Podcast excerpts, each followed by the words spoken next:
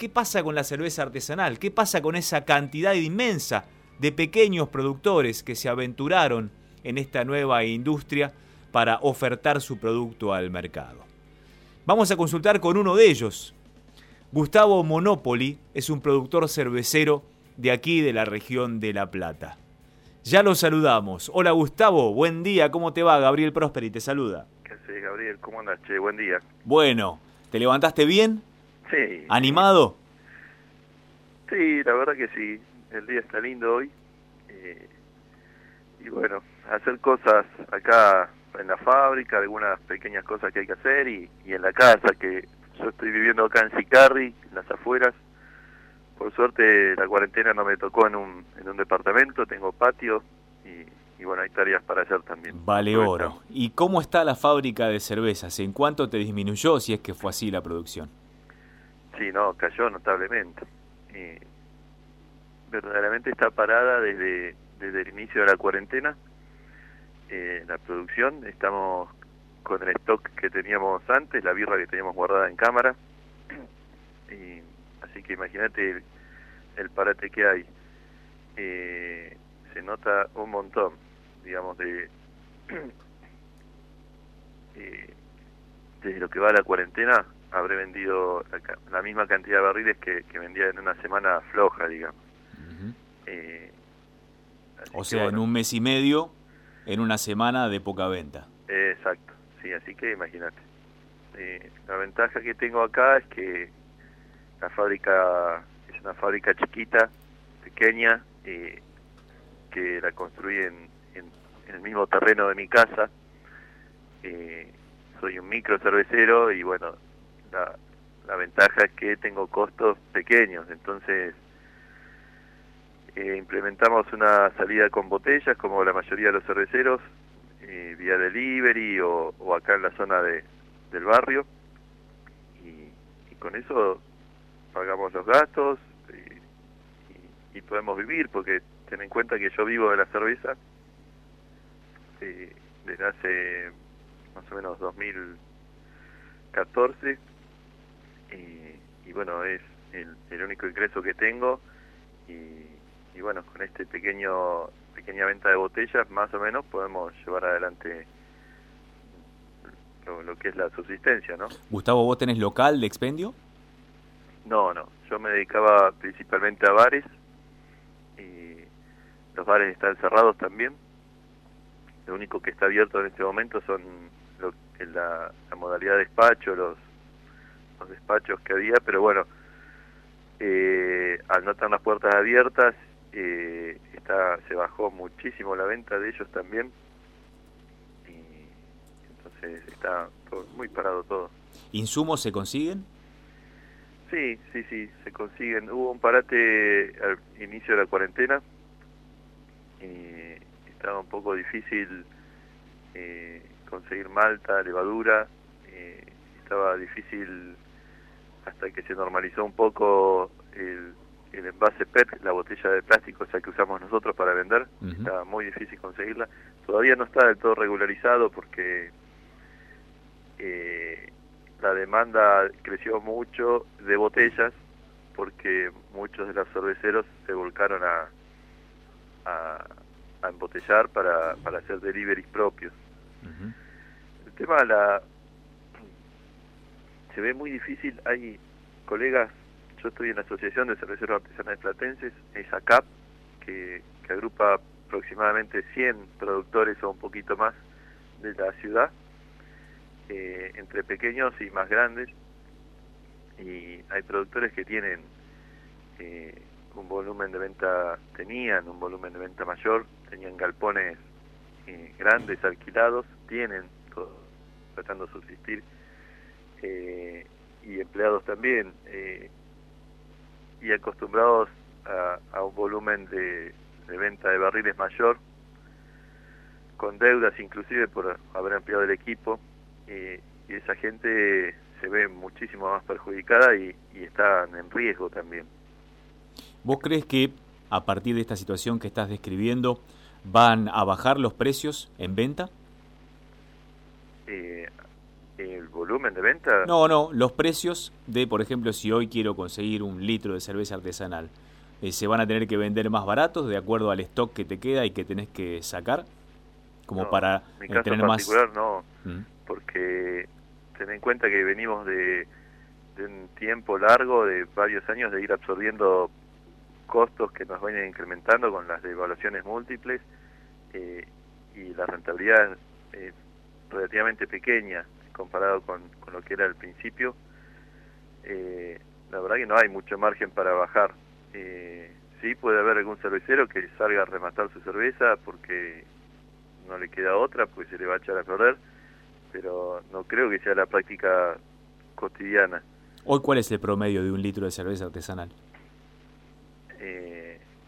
no, al público está entre 150 y 200 por botella de, litro. Eso es lo que se está manejando los deliveries. Eh, al bar, bueno, los precios ya no están porque no, no se está vendiendo al bar. Claro. Eh, hay cervezas que son netamente dolarizadas porque tienen mucho lúpulo, maltas importadas y, y está claro que aumenta el dólar y aumenta la cerveza. Incluso los insumos nacionales, como la malta nacional y el lúpulo nacional, también están dolarizados. Entonces, eh, es difícil mantener los precios. ¿Son commodities? Sí, hay productores, eh, por ejemplo, la malta principalmente, el productor es Cargill y, y es una empresa multinacional que está en todo el mundo y sube el dólar y te sube la malta. Claro. Sí, sí. Y acá hay un, me gustaría, porque por ejemplo te comentaba que yo tengo la fábrica en mi casa bueno, y, y había un temita que ahora se está viendo, bueno, las cervecerías están medias excluidas de, las ayudas que, de los créditos a tasa cero y, demás. Eh, pero en La Plata en particular tenemos algún inconveniente adicional de que en su momento se, se permitió la producción de cerveza artesanal en escala pequeña, en el quincho de tu casa, y se fomentó también como, como algo importante para la ciudad, para poder mantenerlo y fomentarlo, que crezca. Y después no se, no se apoyó desde el municipio con, con algún esquema de regularización acorde al establecimiento. Ten en cuenta que la mayoría de los cerveceros de acá, de la región de La Plata, Berizo y Ensenada, somos fácil 240. Eh, somos la mayoría pequeños, a, diferencia de otros polos de, del país donde hay turismo que que hay empresas mucho más grandes en volumen. Acá principalmente somos micro cerveceros de pequeña escala.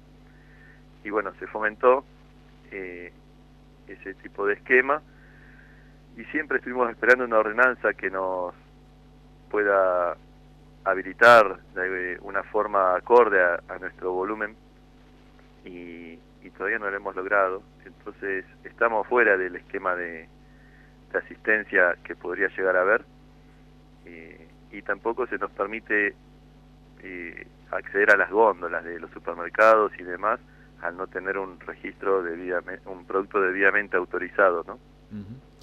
Se habla de que se podría reabrir la chance de que se venda con el sistema takeaway, es decir, llegas al local hasta la puerta, pagas y te llevas el producto. Esto podría implementarse, al parecer, en bares y restaurantes. Suponemos que la modalidad del expendio de la cerveza en pequeños locales, justamente en donde se lleva un botellón que uno tenga, se lo llena y se lo lleva nuevamente a la casa, esto podría funcionar. De alguna manera es una posibilidad de pequeña reactivación. ¿Cómo lo ves vos? No, sí, bienvenido. Sí, eh, el, el bar es muy castigado, todavía más castigado que nosotros eh, en distinta manera porque está net cerrado por completo.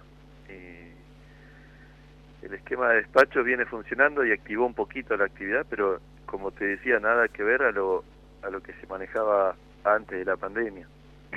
Obviamente que es bienvenido si se va pudiendo resolver de alguna manera eh, esta situación. ¿Cuántos cerveceros aproximadamente tiene La Plata y la región? Entre, La Plata, Berizo y Ensenada, eh, lo que tenemos estipulado es 240 aproximadamente. Ten en cuenta que en La Plata hay dos asociaciones de cerveceros, en ACAP tenemos eh, 110 socios, creo que fue eh, lo, último que teníamos, y solo de La Plata, y, y, la otra asociación creo que tiene alrededor de 20 o 30. Eh, y bueno, tenemos la asociación de Berizo, que también tiene como 30 cerveceros más, y en Ensenada hay unos tantos más. Eh, sumado a los homebrewer y, y cerveceros que, que no están agrupados en ninguna asociación, que los conocemos porque hay mucho contacto entre nosotros, eh, más o menos 240 en la región. ¿Y cuántos de ellos tendrían que dejar la actividad forzadamente? Ya, ya se ha notado cervecerías que han cerrado, eh, colegas que, que ofrecían en los grupos nuestros, che, tengo insumos que me quedaron, no voy a hacer más cerveza, eh, los vendo. No, tengo una cifra que te pueda decir, eh, digamos, como oficial. había un se hizo en una de las cámaras nacionales una encuesta a nivel nacional eh, y había grandes posibilidades de, de, que cierren muchas empresas cerveceras, que el dato no lo tengo en este momento, pero era como notablemente importante la, cantidad que podían cerrar, y sobre todo extendiéndose la pandemia, esto se había hecho a los 15 días aproximadamente de inicio de la pandemia y, y muchas de las empresas grandes no iban a poder subsistir más de 60 días eh, si no se resolvía de alguna forma la situación. Y hasta antes del comienzo de la pandemia en la Argentina y de la cuarentena obligatoria, este nivel o este grado de cerveceras de distintos tipos seguían sumándose o ya se había estancado? No, seguían sumándose, sí, hay siempre eh, cerveceros nuevos. Hasta hace un par de años eh, teníamos 40 socios, así que en la CAP, que sí, se han sumado muchos. Hay mucha gente nueva que hace cerveza. Por lo general en La Plata se da que son pequeños productores. Eh, a nivel nacional hay grupos de, inversores que, que vienen con su dinero y, y ponen el negocio cervecero contratando gente capacitada y poniendo equipamiento eh, a un crecimiento distinto al de la ciudad. Eh, de todas formas, la rentabilidad del sector es muy distinta a lo que era eh, hace unos cuantos años atrás, donde donde empezó como es el boom, la explosión cervecera. Mm. pero bueno, seguía, digamos, en auge. Ten en cuenta que todo el sector cervecero artesanal de la Argentina eh, apenas llega al 5% del volumen de cerveza que se comercializa. El resto, el 95%, lo tienen las cervezas industriales. Sin embargo, el sector cervecero artesanal emplea eh, más del doble de la cantidad de personas que, emplea la, industria cervecera industrial, digamos las grandes cervecerías industriales que todos conocemos. Sí, ocurre en paralelo a lo que acontece en otros rubros, ¿no? que justamente la pequeña y mediana empresa es la que tiene el volumen más alto de empleados. Entre comercio y pequeña y mediana empresa es más del 60% de la cantidad de empleo en blanco en la Argentina. Sí, sí, sí, es así. Eh, como que el motor está en el pequeño. Exactamente, esperemos que ese motor no se detenga, al menos definitivamente. Gustavo, ¿cómo se llama tu marca de cerveza? Mi marca de cerveza Monopoly. Y soy acá de, siempre le digo, la República Separatista de Villa Garibaldi, en las afueras de la ciudad, eh, zona semi-rural. Y tratamos de hacer la, cerveza con, con mucha impronta local y, y nos gusta mucho el barrio y, y siempre estamos atentos a cualquier evento que podamos generar o participar acá en la zona. Gustavo Monopoli con su cerveza Monopoly. Muchas gracias por estos minutos en Próspera Mañana y ojalá que vuelva a prosperar justamente esta industria, para denominarla de alguna manera, de los cerveceros en todo el país. Es muy linda. hacer cerveza es muy lindo y es muy lindo ofrecer el producto también a, a la gente. Así Así que los invito a, a que se acerquen al Facebook, de, al Instagram de la asociación, que es acap.lp, que estamos haciendo un vivo con, con esta modalidad de cuarentena con, con cerveceros principalmente de la ciudad, eh, contando desde sus comienzos, desde qué cervezas hacen, así que es muy divertido, por lo general lo sacamos los miércoles, pero bueno, lo publicamos ahí en la acap.lp en Instagram y, y pueden seguirnos porque es interesante, es cultura cervecera. Muchas gracias. A ustedes. Adiós.